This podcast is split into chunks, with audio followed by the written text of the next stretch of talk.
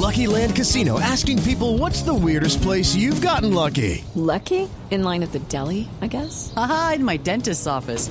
More than once, actually. Do I have to say? Yes, you do. In the car before my kids' PTA meeting. Really? Yes. Excuse me, what's the weirdest place you've gotten lucky? I never win and tell. Well, there you have it. You can get lucky anywhere playing at LuckyLandSlots.com. Play for free right now. Are you feeling lucky? No purchase necessary. Void where prohibited by law. 18 plus. Terms and conditions apply. See website for details. Entonces, a ver, eh, Oscar, ¿usted qué aprendió en el colegio de quién era Manuela Beltrán? A ver, les voy a hacer el, Mire, el- Camila, el estudio, yo- el examen. Yo aprendí en el colegio de la historia de las tres heroínas de la independencia en Colombia. Las tres, Policarpa Salabarrieta, Antonia Santos y Manuela Beltrán. Eso fue lo que yo aprendí en la historia, las tres eh, santanderianas, angileñas, del Socorro, y fueron unas mujeres que de verdad, pues obviamente que la independencia de Colombia se debe en buena parte al a la, la labor de ellas, y entre otras de Manuela Beltrán. Había, es que de verdad había un grito supuestamente, Claudia, muy famoso que decía Manuela Beltrán, ¿no? Había un grito que le decían a uno que Manuela Beltrán, previa a la revolución de los comuneros, eh, que había gritado viva el rey y abajo el mal gobierno, ¿no? Pues yo no sé si era ella o era la Pola, pero el hecho es que de Manuela Beltrán hay una estatua en la Plaza del Socorro Santander en memoria a su, en recordación a su valentía, porque de ella eh, se dice que fue la mujer que rompió el edicto por allá en 1780 y no sé cuántos, eh, que, que en el que pu- pues se expedían, digamos, normas que no favorecían a, la, a, las, a los criollos. Entonces ella tuvo la valentía de hacer eso y a partir de ahí dio pie a la revolución de los comuneros. Pues hay un historiador colombiano, Armando Martínez Garnica, que, pues, mejor dicho, se está asegurando que Manuela Beltrán no existió, que todo esto que estamos contando, incluso la universidad en Bogotá, hay una universidad que tiene el nombre de Manuela Beltrán, pues todo está basado en la ficción y en una creación, pero no verdaderamente en que ella haya existido. Así que, eh, profesor Martínez, historiador, mil gracias por estar con nosotros hoy aquí en Mañanas Blue y además conectarse a esta nueva transmisión que estamos iniciando el día de hoy. Muchas gracias Camila por darle la oportunidad a la historia en su medio, dado que hemos tenido una semana de pésimas noticias. Sí, Entonces, esto va a ser una, un bálsamo en el Eh, espíritu. Es un bálsamo, pero entonces, profesor, antes de decirnos lo que no es verdad, nosotros estábamos tratando de hacer un recuento aquí en la mesa de lo que nos enseñaron en el colegio, en la clase de sociales, de lo que sabíamos que era Manuela Beltrán. Pero usted como historiador, háganos una síntesis específicamente de lo que hasta hoy se conocía en Colombia de quién era Manuela Beltrán. La historia es una interpretación. Lo que se interpretó y llegó a los textos escolares, que ustedes ojalá hayan leído, es que en el año de 1800, de- perdón, de 1781, en la mañana del día 16 de marzo, una vieja, una señora mayor, enojada con los nuevos impuestos que había traído el regente visitador, rasgó un edicto, lo volvió a pedazos.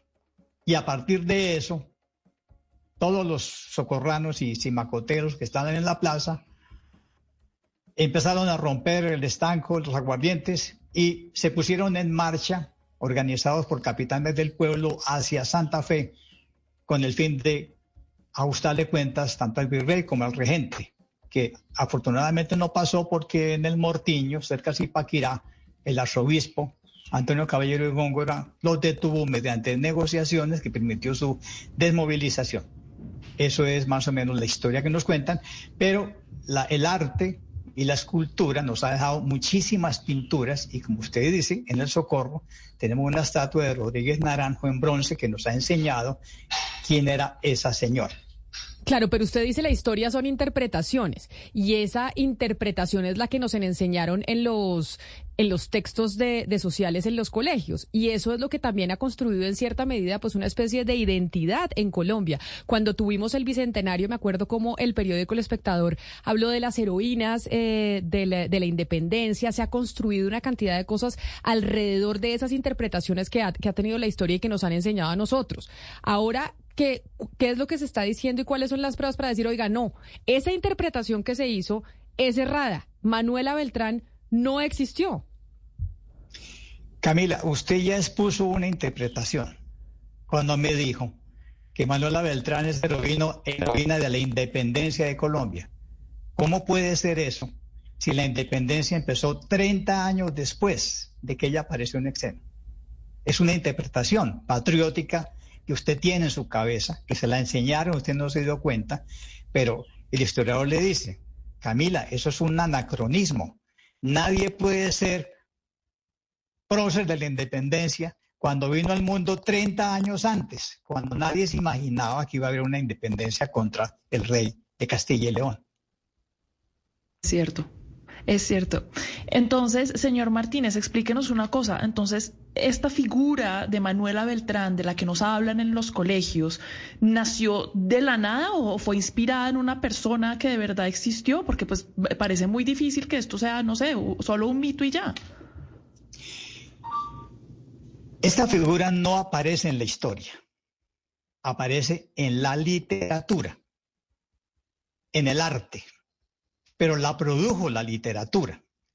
La literatura liberal romántica. Y, más o menos casi 100 años después de que ocurrieron los hechos, cuando los, cuando los novelistas románticos liberales crearon unas novelas o episodios novelados de la independencia que produjeron esta figura. Es decir, esto ocurre 100 años después por otra generación liberal. Entonces, lo que, lo que nos han dado es una figura de la literatura y nos la han vendido como si fuera de la historia, pero ningún historiador se ha ocupado de esa señora porque no la va a encontrar. Eso es lo que simplemente estoy diciendo. Ahora, si quiere le cuento un poco en detalle la historia.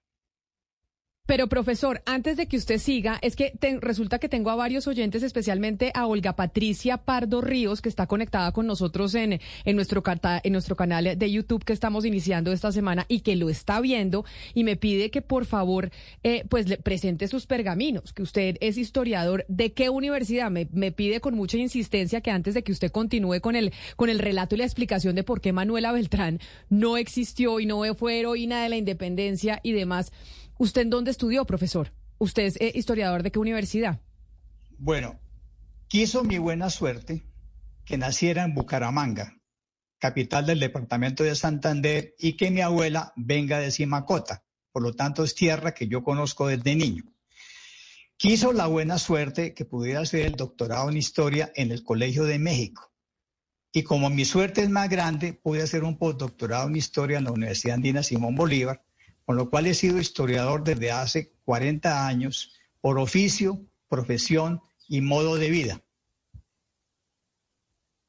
Sí, eh, profesor Martínez, a ver, usted eh, dice que entre estos, digamos que entre esta historia hay una creación de un mito y en esa creación de un mito cita también la obra de Soledad Acosta de Samper.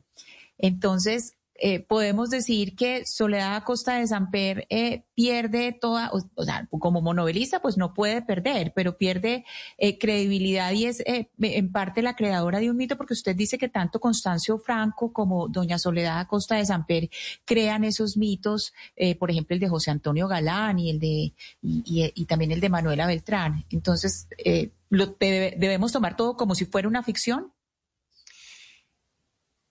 En 1870, la querida doña Soledad Costa de Samper produce algo que ella llamó episodios novelescos sobre la insurrección de los comuneros en entregas sucesivas del periódico El Bien Público. Y ahí ella dice, en episodios novelescos, una mujer del pueblo, pero decentemente vestida, se abrió paso al través de la gente y acercándose a la esquina, se empinó y con acción repentina arrancó y despedazó el cartel, tirando los pedazos al aire y diciendo, viva el rey, pero muera el visitador Piñeres. Es claro que es, una, es un episodio novelesco y es claro que ella no le dio nombre, apenas dijo que era una mujer del pueblo. Entonces aquí empieza la ficción literaria, pero ella no nos engañó, ella nos dijo, yo les voy a dar en el periódico El Bien Público una novelita, como ustedes están leyendo los episodios novelescos de Pérez Galdós en España, que fue su modelo, para que ustedes sepan que esta es una novelita para que la pasen rico leyendo. Ella no dijo que esto era una historia. Pero profesor, de, toda la literatura y la historiografía que usted ha repasado sobre este tema, digamos, no hay nada que, que, indiquen de que ella existió. Por ejemplo, no sé si hay restos o alguna iglesia o algún sitio dice tener los restos de Manuela Beltrán, alguien que la vio, amigos, sus trajes. O sea, no hay nada, no hay ningún rastro físico de ella. Mire, en 1891, Constancio Franco Vargas, que es paisano mío, que nació en Vélez, publicó otra novela que se llama Galán el Comunero. Y a él le debemos la invención del nombre, porque él, o sea, hasta 1891 no es que alguien dice lo siguiente. Una mujer llamada Manuela Beltrán, menestral de tabacos, tal vez la más resuelta que los otros facciosos, resentida por los agravios que se le habían inferido, exclamó resuelta, muera el mal gobierno, muera, es decir, la ficción termina en 1891 cuando le dan el nombre. Y de ahí en adelante, estas dos novelas que crean una heroína que se vuelve relato mitológico, que forma nuestra conciencia tradicional, histórica, pasa los manuales escolares y al llegar a manual escolar, como los que yo leí, pues ya nadie pregunta, ¿esto es cierto o no es cierto? No, la literatura se vuelve historia patria. Claro, pero... Un patriótico. Pero profesor, y los... Y, las imágenes y los dibujos que hay de Manuela Beltrán y esa supuesta figura de pelo negro, de eh, cara eh, delgada, etcétera, etcétera. Entonces, ¿de dónde sale? ¿También es ficción eh, de las novelas y la literatura? Cuando Rodríguez Naranjo hizo la escultura que está en la plaza, en el atrio del Socorro. Su modelo fue su hija, como el modelo de Francisco de Miranda fue el padre del pintor. Y se han hecho muchos dibujos, pero es la imaginación. Oiga, profesor Martínez. En, en 1781 no se había inventado la cámara fotográfica. Claro, profesor Martínez, pero sabemos, creemos saber cómo era el rostro de Jesús y en esa época tampoco había cámaras fotográficas, entonces. Pues, creemos saber, eh, tiene razón. Exacto, pero mire, lo que yo, lo que yo le quiero decir.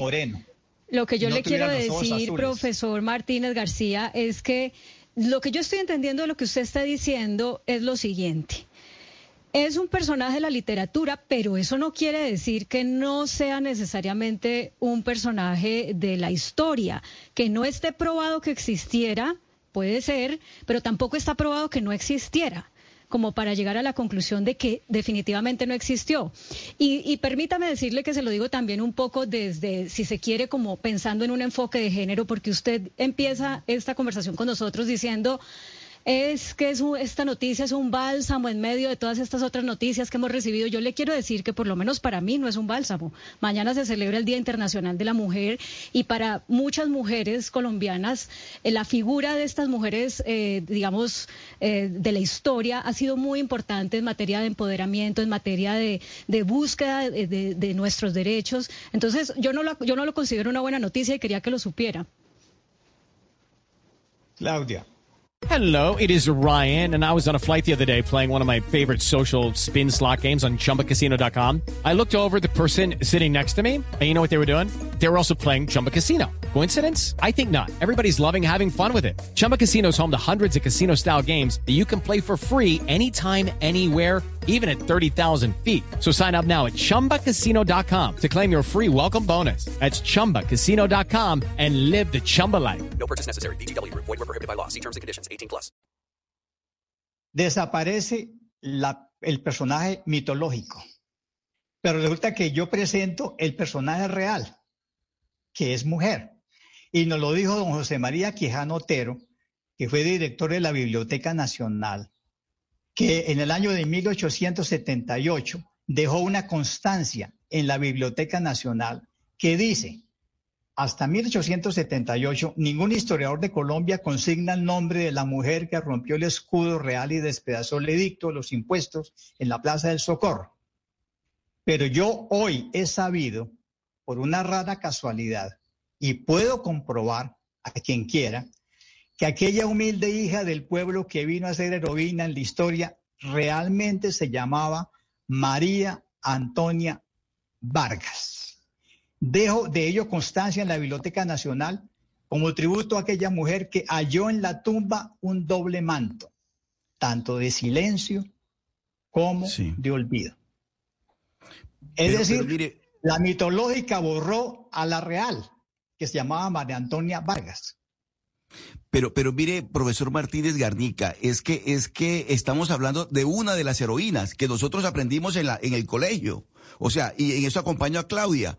para mí tampoco es una muy buena noticia el hecho de que hoy en día, digamos, la figura de Manuela Beltrán no esté como tal. Pero mire, ¿y qué pasa con Antonia Santos? Que nuestro expresidente eh, Juan Manuel Santos se considera descendiente directo de Antonia Santos, por ejemplo. ¿Y qué pasa no puede ser descendiente directo porque ella no tuvo hijos. Es decir, María Antonia, María, María, eh, la, que usted me está mencionando, Antonia, Santos. Plata, yo, yo hice la biografía de ella, ¿por qué? Porque ella sí existió, nació, en, eh, es decir, la partida de bautismo la tenemos hoy en día en, en la parroquia de Pinchote. El latillo la hacienda de su padre estaba en Coromoro. Su padre, don Pedro Santos, nació en Cincelada. Y de esa familia viene el presidente Santos, pero no directamente de ella, porque ella murió virgen cuando fue fusilado unos días antes del 7 de agosto de 1819. Ella sí existe porque tenemos toda la documentación hasta la sentencia de muerte. Pero de, esta señora, eh, Manuela Beltrán, no hay ni un papel. Pero en cambio, yo sí encontré la documentación de María Antonia Vargas Núñez, que sí nació en Charalá y tenemos la partida de bautismo, la partida de matrimonio, la partida de función y hasta del hijo que produjo en Charalá. Pero entonces ha habido una injusticia histórica con María Antonia Vargas eh, Núñez. Porque si por cuenta de la existencia mitológica de Manuela Beltrán se borró a María Antonia, quiere decir que durante siglos hemos estado eh, pues cometiendo una injusticia y no reconociendo a alguien que sí, bueno, usted dice que no puede ser heroína de la independencia alguien que nació 30 años antes, pero podría ser gestora de los primeros pinos de la independencia en, eh, en nuestro país. Esa es su interpretación. Pero yo estoy de acuerdo con lo que dijo el director de la Biblioteca Nacional. A esta pobre señora le echaron sobre la tumba un doble manto de silencio y de olvido. Ahora, si yo quiero saber quién vivió, en nuestro país, es muy sencillo. Lo busco en los archivos parroquiales donde fue bautizado, se casó o murió. Eso fue lo que yo hice aprovechando los recursos tecnológicos que da Family Search, que ha microfilmado y digitalizado y puesto al servicio todas las personas que han sido bautizadas en Colombia, allí donde los obispos dejaron microfilmar. Y gracias a esa herramienta de Family Search encontré toda la información de María Antonia Vargas, sus partidas de bautismo, su partida de matrimonio, partida de función, la de sus hijos. Hice la misma búsqueda para Manuela Beltrán. Esta mañana la volví a hacer no me aparece en la provincia del Socorro durante el siglo XVIII una señora con ese nombre. Por lo tanto, si nadie la bautizó ni nunca se casó y nunca se murió, ¿por qué seguimos diciendo que existió cuando sabemos que la produjo la literatura e hizo una injusticia con la verdadera? Sí. Oiga, eh, profesor Martínez, entonces si Manuela Beltrán eh, no hace parte de nuestra historia, sino de la literatura eh, o de la ficción literaria. ¿Qué debería pasar, según usted, con el barrio Manuela Beltrán, con el colegio Manuela Beltrán y con tantos otros lugares que en Colombia llevan Con la Universidad Manuela Beltrán. Y con la universidad también. Ponerle a una universidad el nombre de Manuela Beltrán fue un error desde el primer día. Porque si la universidad se forma gente respetuosa de las leyes, del Estado Social de Derecho.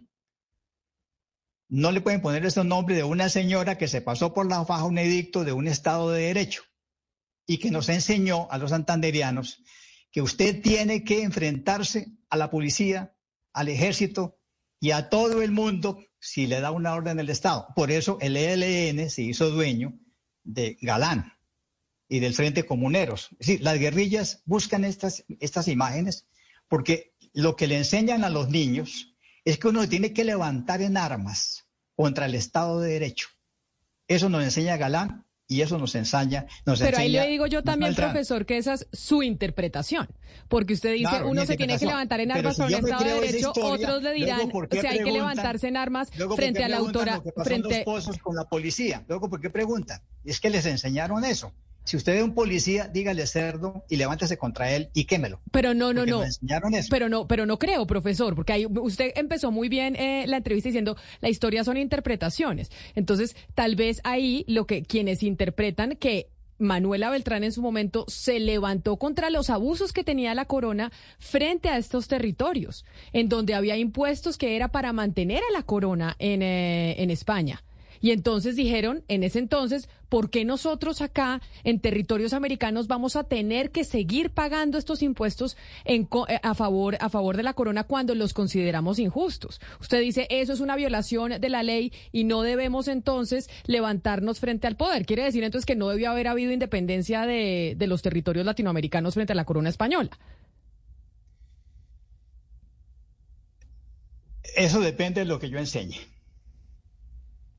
La independencia existió entre 1810 y 1820 porque se hizo en ambos hemisferios, en un momento histórico único, y es que el emperador francés capturó a los dos reyes de España. Y la independencia se hizo al tiempo, tanto en la península como en todas las Indias. Claro, pero simultáneo. porque Simón Bolívar estaba viendo lo que estaba pasando en España y en ese enfrentamiento con Francia. Entonces dijo, es el momento en don- donde tenemos que hacerlo. Pero por eso le pregunto, es de interpretación, ¿quiere decir usted que la independencia y, esa, y eso que hemos aprendido en los libros de historia y de sociales en los colegios aquí en, en Colombia es como una insurrección ilegal? O sea, ¿usted coincide con aquellos que dicen, ah, es que Simón Bolívar era un guerrillero? Porque hay quienes consideran y dicen eso, sobre todo en, en varias en varias clases de historia en España. El, el proceso revolucionario, porque se llama la revolución, empezó en el Socorro, el 10 de julio de 1810, 10 días antes de lo que pasó en Santa Fe. ¿Y por qué empezó? Porque no teníamos rey. Estaba preso en Bayona. Entonces la gente formó juntas de gobierno a imitación de las que habían hecho en la península. Ahora, por supuesto, estas son interpretaciones. Pero es que todas las historias son interpretaciones, como la literatura es una interpretación ficticia, fabulosa, que a la gente le encanta. Profesor, eh, perdón que no nos habían, no nos habían abierto el, eh, el micrófono.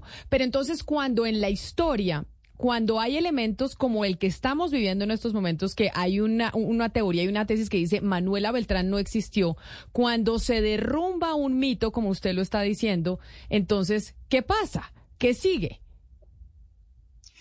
Mis amigos antropólogos me dicen que el pueblo colombiano necesita mitos y que yo no debo destruir mitos, porque la gente necesita mitos para vivir, que son narrativas ficticias, mágicas. Y la gente necesita eso como el pan. Pero los historiadores que somos cazadores de anacronismos y cazadores de mitos, nuestro trabajo es decir, eso es un mito. Pues muy interesante. Y yo creo que sí es, eh, yo sé que estamos muy con- eh, conmovidos con este tema de que Manuela Beltrán no existió, como lo decía usted, Claudia, pero sí muy interesante y sí un respiro a los temas habituales de la coyuntura nacional, poder, profesor Armando Martínez Garnica, hablar con usted.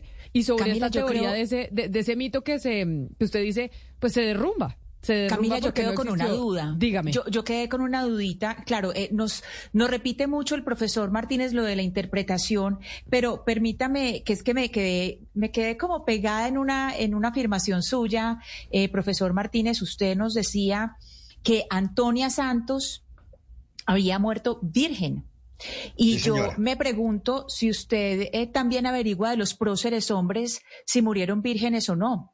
¿Por qué sabe esto de Antonia Santos o por qué en el caso de una mujer, eh, de una heroína de la independencia, se preocupa o es importante saber si murió virgen o no? Y si se hace la misma pregunta de los próceres hombres. Porque las mujeres de hace 200 años tenían una cosa que ya no tienen, que es el extremo pudor respecto de su cuerpo.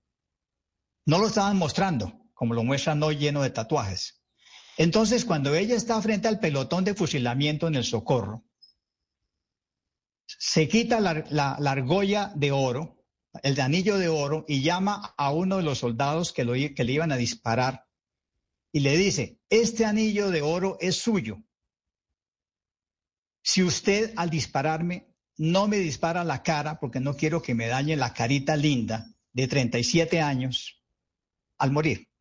Y luego se amarró el chal en los tobillos bien amarrado para que al caer no se le vieran los tobillos. Por eso es importante para un historiador saber las circunstancias de su muerte. Los hombres no tienen ese cuidado. Los hombres los mataban en el campo de batalla y ahí quedaban para los chulos, como quedaron los mil socorranos que fueron asesinados en el páramo de Cachiri el 23 de febrero de 1816 por las tropas españolas. Pues es el profesor Armando Martínez Garnica con quien hemos tenido una conversación muy interesante sobre pues Manuela Beltrán, que lo que considera el profesor Martínez es que es un mito que no existió, que quien sí existió fue María Antonia Vargas Núñez y que esto fue una creación de la literatura liberal. Profesor eh, Martínez Garnica, mil gracias por haber estado con nosotros y por haber aceptado esta charla. Gracias por haberle dado oportunidad a la historia de estar en los medios. Hello, it is Ryan, and I was on a flight the other day playing one of my favorite social spin slot games on chumbacasino.com. I looked over the person sitting next to me, and you know what they were doing? They were also playing Chumba Casino. Coincidence? I think not. Everybody's loving having fun with it. Chumba Casino is home to hundreds of casino style games that you can play for free anytime, anywhere even at 30,000 feet. So sign up now at ChumbaCasino.com to claim your free welcome bonus. That's ChumbaCasino.com and live the Chumba life. No purchase necessary. BGW. Void were prohibited by law. See terms and conditions. 18 plus.